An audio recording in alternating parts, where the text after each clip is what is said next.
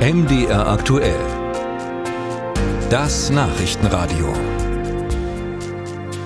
Seit 1990 wird ein Dorf in Schleswig-Holstein jeden Sommer zur selbsternannten Welthauptstadt des Heavy Metal. Aber das Wacken Open Air hat unter all den Musikfestivals tatsächlich einen besonders legendären Ruf.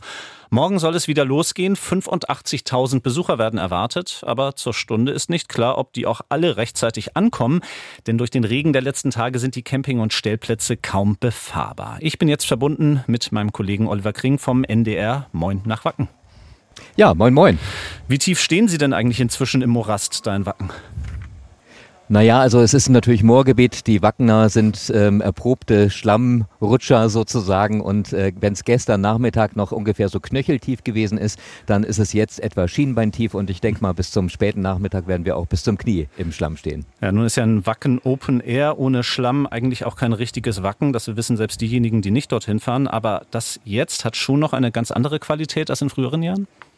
In der Tat, also man kommt so gut wie gar nicht mehr auf die Festivalfläche herauf, auf die Parkflächen und ähm, im Moment ist die Wacken-Crew dabei, diese Zufahrten zu verstärken. Also man schüttet Sand auf, man schüttet Kies auf, man verlegt Metallplatten, damit dann die Menschen irgendwie aufs Gelände kommen können und diejenigen, die es immerhin jetzt schon geschafft haben, ja, die werden dann mit Spezialfahrzeugen in die Parkflächen gezogen oder teilweise auch geschoben, damit dann sozusagen genug Fläche, genug Fläche wieder frei wird, dass dann die Nachfolgenden auch raufkommen können. Aber das passiert nur ganz sporadisch. Auch das Befestigen braucht natürlich seine Zeit.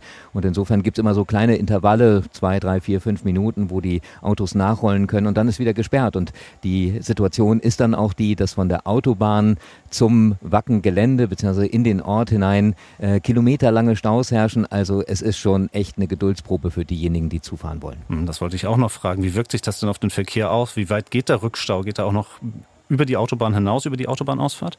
Nein, also die Autobahn selber, die ähm, ist frei und die Polizei hat auch immer mal wieder, wenn es dann zu viel wird, äh, die Situation, dass sie rausfahren und natürlich dann auch absichern von hinten, sodass dann nachfolgende Autos sehen können, äh, dass da sich äh, was zusammenbraut und äh, es zum kleinen äh, Traffic Jam sozusagen, also zu einer Verengung kommt. Aber im Moment ist der Verkehr auf der Autobahn zumindest frei. Die ist auch jetzt in der Phase außer dem Backenverkehr nicht so stark befahren. Nun gab es ja auch noch einen Sonderzug, der über Nacht von München bis zum nächstgelegenen Bahnhof in den Itzehoe gefahren ist. Was passiert mit diesen Leuten, die da angekommen sind? Hängen die nun fest?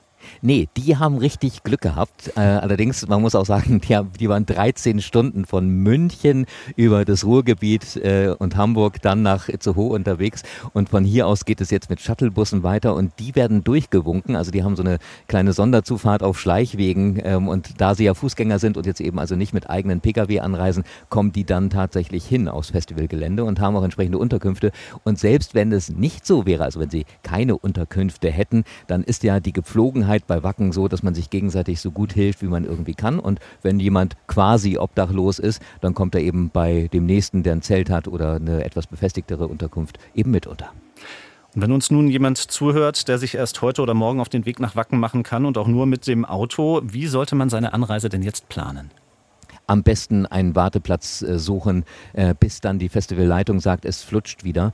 Äh, man rechnet also, dass sich morgen das Wetter verändern soll. Wenn dann nicht mehr so viel Regen nachkommt, dann wird es auch einigermaßen zügig wieder weitergehen können. Aber im Moment ist es echt so, dass die Veranstalter eben auch vorschlagen, sucht euch Ausweichstellen und Ausweichplätze weiträumig um Wacken herum.